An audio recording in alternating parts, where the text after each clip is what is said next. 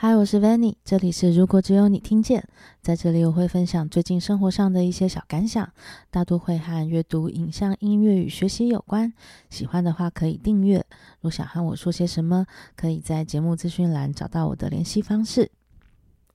好，上周的那个声音的问题，现在应该已经解决了，因为我现在用的是新的 Sure 58的麦克风，虽然。嗯，因为我我我原本的那一只啊，它是老到它没有开关的。对，那现在新的这一只，它是嗯，在麦克风上面还会有一个开关的钮，所以刚刚一瞬间还差点以为说不会又没有声音了吧？就突然觉得自己对于持续录音这件事情还是有点嗯有点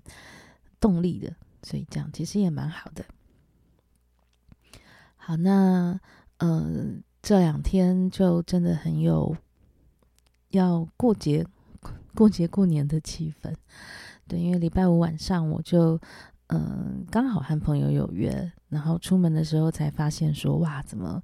好像人人真的很多很多，然后才意识到说，哇，那是二零二三年的最后一个上班日。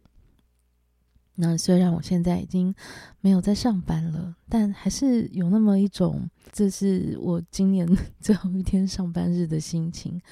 而且我不知道为什么，就是回家之后心情就变得很好，因为就觉得诶，明天要放假了。对，虽然也就是一个嗯，很很很一般的一天，然后呢，嗯，今天我就突然突然有一个想法。然后，因为我一直看我我的客厅不顺眼，因为我是在客厅工作的，然后我就突然想到了一个解法，然后这个解法可以把呃整个客厅的配置调整了一下，然后这个调整之下呢，突然就我的 keyboard 可以从我的书房搬过来了，然后就非常的开心，就是。虽然动作很慢，因为我并不是一个非常在意生活空间长相的人吧，但嗯、就花了很久很久很久的时间，才会很慢很慢的来调整一些小地方。然后今天本来以为我的嗯、两个书柜要移位会花很多的时间，但其实也还好。所以接下来就让我们拭目以待。当我的 keyboard 搬下来之后呢，我是否就会开始写歌了？对，就是我总觉得把这种所有周边的事情做完是一个很很有希望的事情。对，好，那这这因为是今年的最后一周嘛，那刚好又遇到礼拜日。所以我原本就在想说，那就来看一下今年我到底看了哪些东西，去了哪些地方，这样。然后收一收，发现，嗯，可能比预计的多一点点。好，那大概几个分类来看的话是，嗯、小说一共看了五十八本。然后我我有把我就是因为我自己有一个小小的评分系统，就是一个很简单的五颗星这样子。然后我就发现，其实我还蛮容易给推理小说或者惊悚小说五颗星的，就那种心情，就只是说，只要你在看的时候，然后他这个故事让我觉得非常精彩紧凑，然后有被娱乐到，我就会觉得嗯很好，你已经完成了你的任务。对，所以这样一看下来，几乎都是诶。好，那嗯，笔记起来就会有史蒂芬金的绝笔。然后有一本叫《死亡来电》，请找到我，宛如星辰的你，这个之前有讲过。然后我最新看完的一本叫《剽窃》，然后《剽窃》这本其实很好看，就是就是讲说有一个呃曾经写过一本得奖书的作家，然后他就非常正常的再也写不出来了，然后写不出来之后，他就去教书嘛。然后教书的时候就遇到了一个志得意满的大学生，诶，不是大学生，对不起，遇到一个志得意满的学生，因为他教的是那种写作班，所以就是谁都可以来上的那一种。然后那个那个学生，因为他就说我的作品一定会大红，一定全世界都会畅销，一定会有人要把它改编成电影。然后这个老师就觉得哈，你在讲什么啊？每个人都以为自己是这样嘛。那然后到最后，这个学生就跟他讲故事大纲，然后他一听就想啊，对，你这个故事啊，真的就是会像你讲的一样，就是会大卖。然后结果呢，就是后来因为那个好像学校的学程就有一点变化什么的，然后这个写不出来的作家呢，他就开始过着流浪教师的生活。对，反正到最后他就是还是得要拼命找赚钱的机会嘛。然后有一天他就突然想起来说：“哎，那个学生已经这么多年过去了，怎么都还没有看到那本书出版？”然后他就去 Google 了一下那个学生，然后就发现：“哎，这个学生挂了，死掉了。”那他就对，他就照着那个故事大纲写出了一个故事，然后他就大红了。然后，当然之后日子过得没有那么顺遂啊。好，但我觉得《剽窃》这本书，它还蛮蛮细致的去讲了一个抄袭作家的心情吗？因为，因为我觉得在创作这件事情上啊，就是你真的很难免，很难免，有时候你会不禁发现自己的歌。哦，对不起，我是写歌的，对自己的歌。然后，也许你是作家，你的作品可能就会有哪一些段落，或是有哪一些字句，你会发现，哎，好像跟哪一位你已经看过的作者很像。对，那我觉得像，尤其是像音乐，也常常会有这样的状况。可能就像我们，嗯、呃，假设我们学吉他，就会有国际四和弦嘛，就是多少歌是用国际四和弦创作出来的，但它就会有那么一点点的相似性。对，所以我觉得在呃在描述这些所谓的创作者心理的时候，这本书还真的蛮好看诶。对，所以也还蛮推荐的，当一个娱乐读物，非常的开心。然后《恐惧境界》这是希拉蕊跟某一个小说家合写的。好，那再来就是《少女同志向敌人开枪吧》，然后四十六号楼楼的囚徒，然后吉本巴娜娜的《手套与怜悯》。然后少女 A 是一个比较早期的惊悚小说吧，然后我又重看了一次《模仿犯》，还是很喜欢。然后想成为一次元，之前有介绍过。然后极限返航，然后还有一本叫《谎言诞生的房间》，大概就这几本，就是让我看得非常开心。然后就是被娱乐到，然后觉得一点都不累。好，那我也必须承认，就是这几年呢、所谓的严肃作品。或是比较文学性高一点的作品，我可能都看不太下去。然后或者是可能觉得我应该买，然后我也买了，然后就一直搁在那里。对，所以就哎也没办法吧。好，然后非小说的话，就是嗯，以后一共看了四十七本，不过我猜大概实际看完的大概只有四四十本吧。就是我觉得，呃，这几年我也学到一件事情是。我以前我几乎不会半途而废任何一本书，就是它再难看，然后我还是会耐着性子把它翻完。然后我觉得在这两年、这几年，对，大概就这四五年，最大的成长就是啊，书打开来不好看就算了，对，就千万不要 就是非常的固执要把它看完，嗯。然后我觉得，当我开始卸下这个心防之后呢，整个人真的是舒服了非常多啊！好，然后非小说我喜欢的有《我可能错了》，对，这本是今年也是畅销书。然后《晶片战争》很好看，就是在看的过程里面有那么一刹那，我都觉得我懂晶片或是半导体到底在干嘛。虽然我看完的那一刹那，我大概又忘记了，对，但那个真的说故事的方式写得很厉害。然后《始于极限》女性主义往复书简，呃，这本书我那时候因为它是去年豆瓣的推荐书，所以我应该是先看了去年豆瓣的呃推荐书之后，我就先在我先买了简体版来看。我是买简体版的电子书了，因为说实在话，我觉得现在买简体的电子书 有时候也是蛮方便的。对，然后这个是上野千鹤子跟一个女作者的往复书简，好，那呃，我必须说，我觉得整个过程，因为它是像是一个对谈的方式嘛，所以我觉得在这样子对谈的方式里面，嗯，你就更容易去意识到一些脉络上可能没有那么理所当然的事情。那所以这本书好像后来台湾有出版吧，我不是很确定。那再来还有一本叫做《隐形的奥义》。好，那这本书太神奇了。这本书我突然发现我的心得写到一半，我就忘记把它写完。但是我给他五颗星，所以我现在也不太记得为什么。我在猜吧，我在猜，大概就是不用太在意社群上的纷纷扰扰，太好笑了。好，然后再来就是啊，米歇尔米歇尔欧巴马的《我们身上有光》，就是我觉得这呃这本他的算自传吧，我觉得写得很顺畅，所以我猜他应该是一个经过了非常认真的编辑的过程。那因为我也看过书评有讲说，呃，这本书写的比奥巴马好，所以我觉得。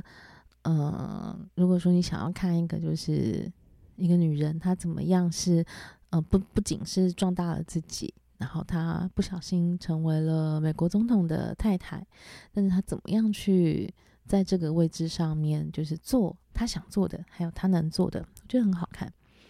好，然后再来有一本也蛮意外的，这本是我在逛那个。嗯，图书馆的电子书的时候看到的，那它叫导读台湾，然后他是呃詹庆林，应该是詹庆林这个记者，对，那他好像就是访问了台湾的几家书店。那我必须说，呃，一开始我在想，我那时候会打开来看的目的，我猜只是因为我想要看一下他介绍了哪些书店。当然，我也会有一些成见啦，可能就是想说，哎，就是很多人都想要谈谈书啊，逛逛书店啊，然后就展现一下自己挺有气质的啊，这样。对，但我必须说，我觉得这本书它的文字还有他撰写的故事真的很好。第一个是说，因为他介绍的家书没有那么多，好像十十十家出头而已，所以变成是呃，每一个书店的篇幅是够大的。那我觉得这个够大很重要，因为，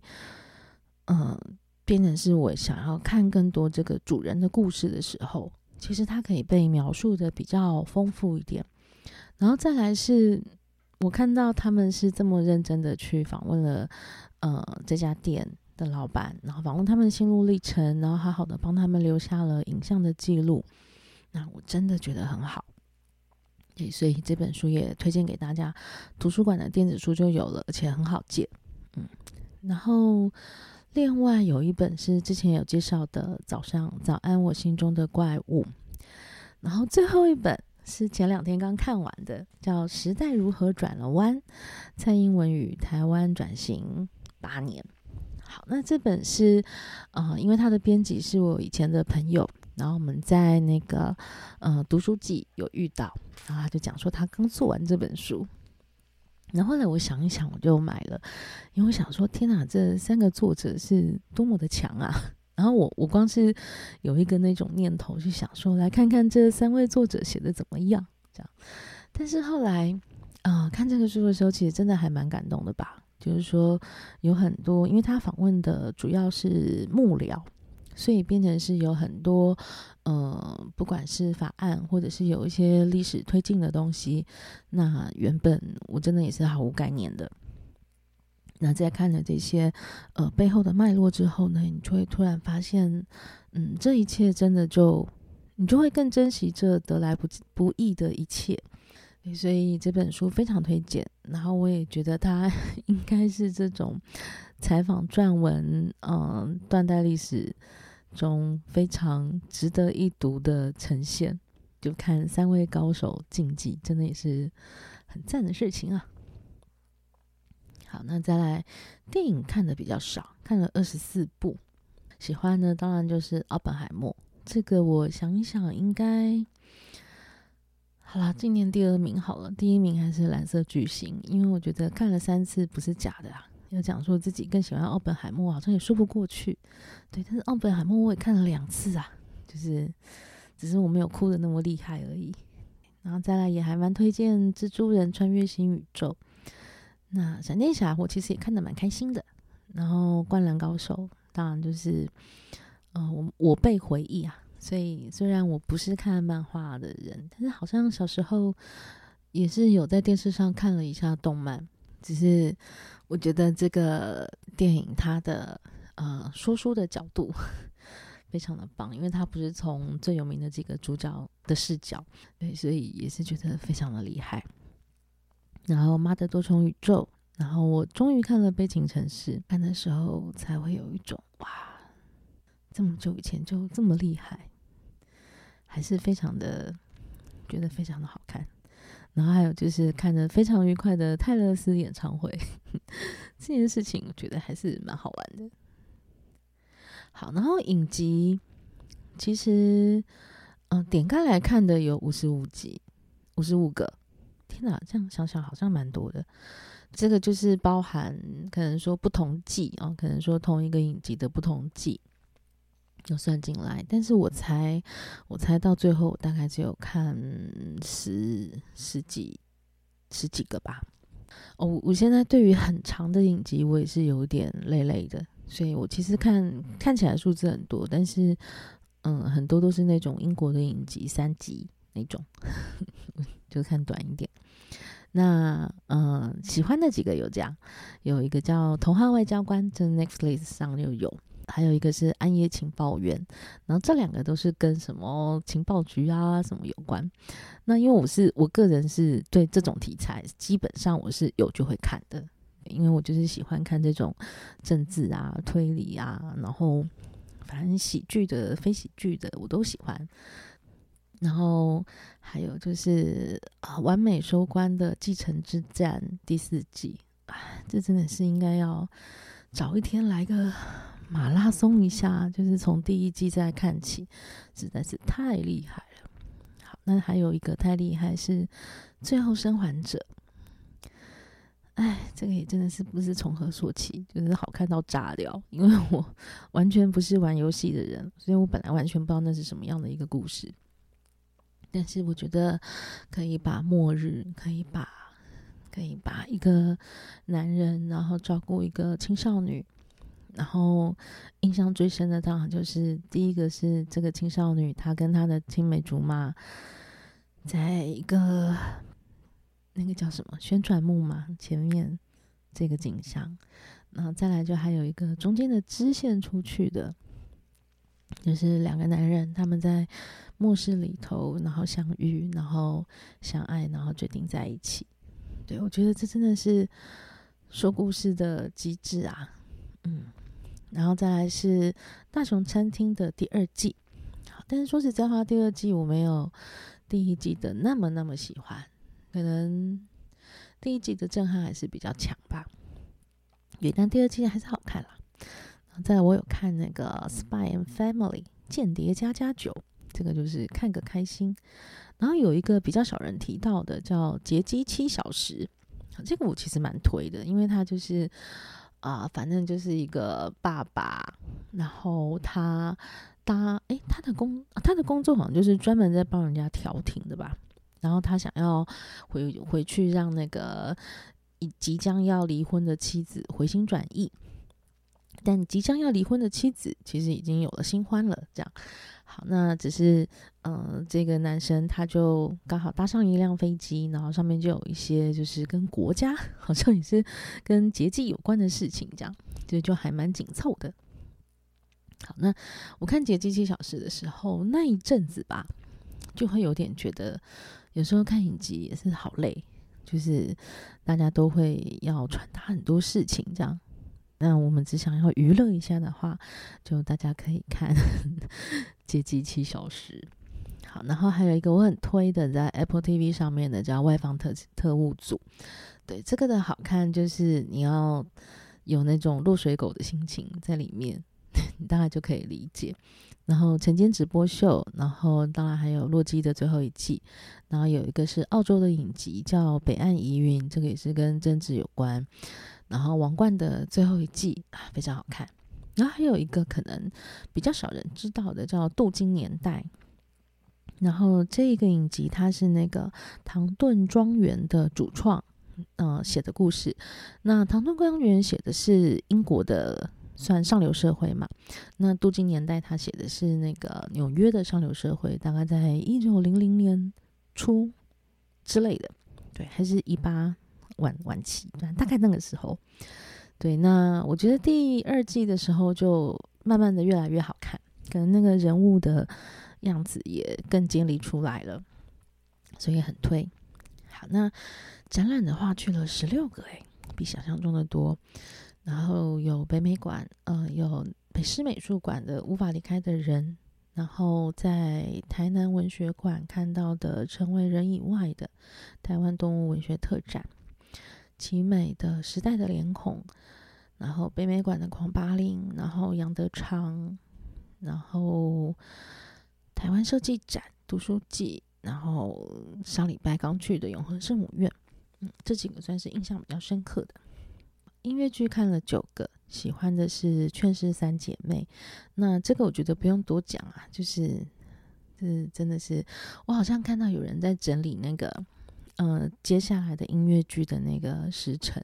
确实好像二零二四、二零二五都会在演，我觉得这实在是太强了。就我觉得台湾的音乐剧可以做到这个，终于真正开始所谓造成一票难求的情况。那我觉得我那时候有买到，真的非常的幸运。对，好，那再来是，其实有一些人好像觉得不是很好，但我还是蛮喜欢的台版的《Next to Normal》。但这也很很有可能是因为有中期我就会说好，所以这也不太准啊。然后还有就是，嗯，最后一刻决定去看那个韩国音乐剧《拉赫曼尼诺夫》，那我觉得也很值得。那戏剧比想象中的多诶，我戏剧戏剧也有看了七个，然后有一个很妙，有一个是今年的年初农历年的时候，在台中歌剧院，台中歌剧院就因为农历新年，他就播了一些，嗯。艺艺术相关的演出的片片子，对我不太知道那个那个系列叫什么。然后我看的这个是英国皇家芭蕾舞团《冬天的故事》，然后反正就免费嘛。那我记得有一天下午，我就带着我外甥女，那我们就跑去台中歌剧院去看，然后觉得好好看哦。虽然你只是看一个荧幕，然后它是呃投影的方式，稍微比一般的荧幕大一点。可是也没有大到电影院那么夸张，然后当然场地也不是电影院场地。可是我不知道，哎我觉得那个主角好厉害哦，就是那几个主角，就是嗯，虽然是录影下来的演出，但是非常的精彩。然后再来就是哦，刘冠廷跟孙可芳的呼吸，然后最后是我非常爱的台南人剧团的 Reality No Show，这个之前也有录过 Podcast。讲了一下，好，那所以整整理完之后啊，就会觉得嗯，好像还不错。就是今年在输入输入东西这一段吧，还蛮幸福的。就是有很多，它真的会让我相对平静的生活，然后、呃，有一个那种小小的亮点出来，然后这个亮点它会可能照亮我那一个礼拜这样。那你看，这样加一加，就是小说、非小说、电影、影集、展览、活动、音乐剧、戏剧，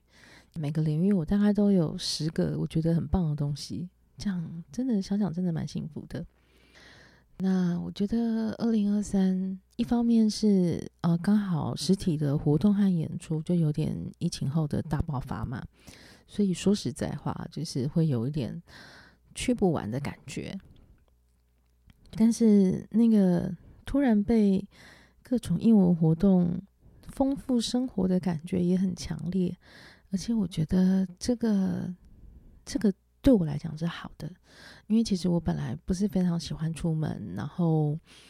呃，对于去人多的地方也没有什么兴趣，但是因为实在是太多的精彩的活动，然后甚至到了下半年吧，我会有一点点一点点刻意的让自己。每个礼拜都要出去找个什么事情做，然后我发现这样其实也蛮好的。那那种蛮好的是说，就是我可以过得比我以为的再动态一点。然后，其实这个世界还是有很多好玩的事情可以去试试看。然后明年也有了一些可能说已经买票的活动，就觉得哎，好像挺开心的。嗯，但我今天又整理了一下书，想说，因为我现在卖书习惯都是，嗯，大概整理个十本就拿去莱尔富，然后送回塔特，然后。我就觉得，在这种回转的感觉吧，就是不管是重看东西啊，不管是重看一本书，或者是重看一个电影，或者是终于看到了一个老电影，又或者是说，嗯，重复看了一些剧。例如说，今年是我第三次在看《没有人想交作业》这个这个舞台剧。好，那我我也觉得。我其实以前就是看到一出剧很喜欢嘛，那也也也从来不会多想。然后今年因为刚好有几个机缘，所以变成是，嗯，我第一次看的是没有人想交作业，我第一次看的是读剧版。然后第二次我是在台北戏剧中心的蓝盒子吧。后来第三次我是还冲到高雄再去看一次，但。我我觉得，因为第三次，我觉得可能那个喜欢的心情就没有那么强烈了。但是我我必须说，这也是我刚开始刚刚才开始练习，说我要不断的嗯、重看一个戏剧作品。因为我觉得重看一个戏剧作品跟重看一个影集，我觉得概念真的不太一样。对，因为戏剧作品它会不断的修正。或是不断的调整，一直重看影集，它比较是让你一直回归到当初的某一个状态，然后再激起你什么样的心情。那我觉得这对我来讲是一个全新的体验。它它也跟那种可能我几年前看过呃谁谁谁的演唱会，然后我今年又再去看了一次，我觉得那个心情也还是不太一样。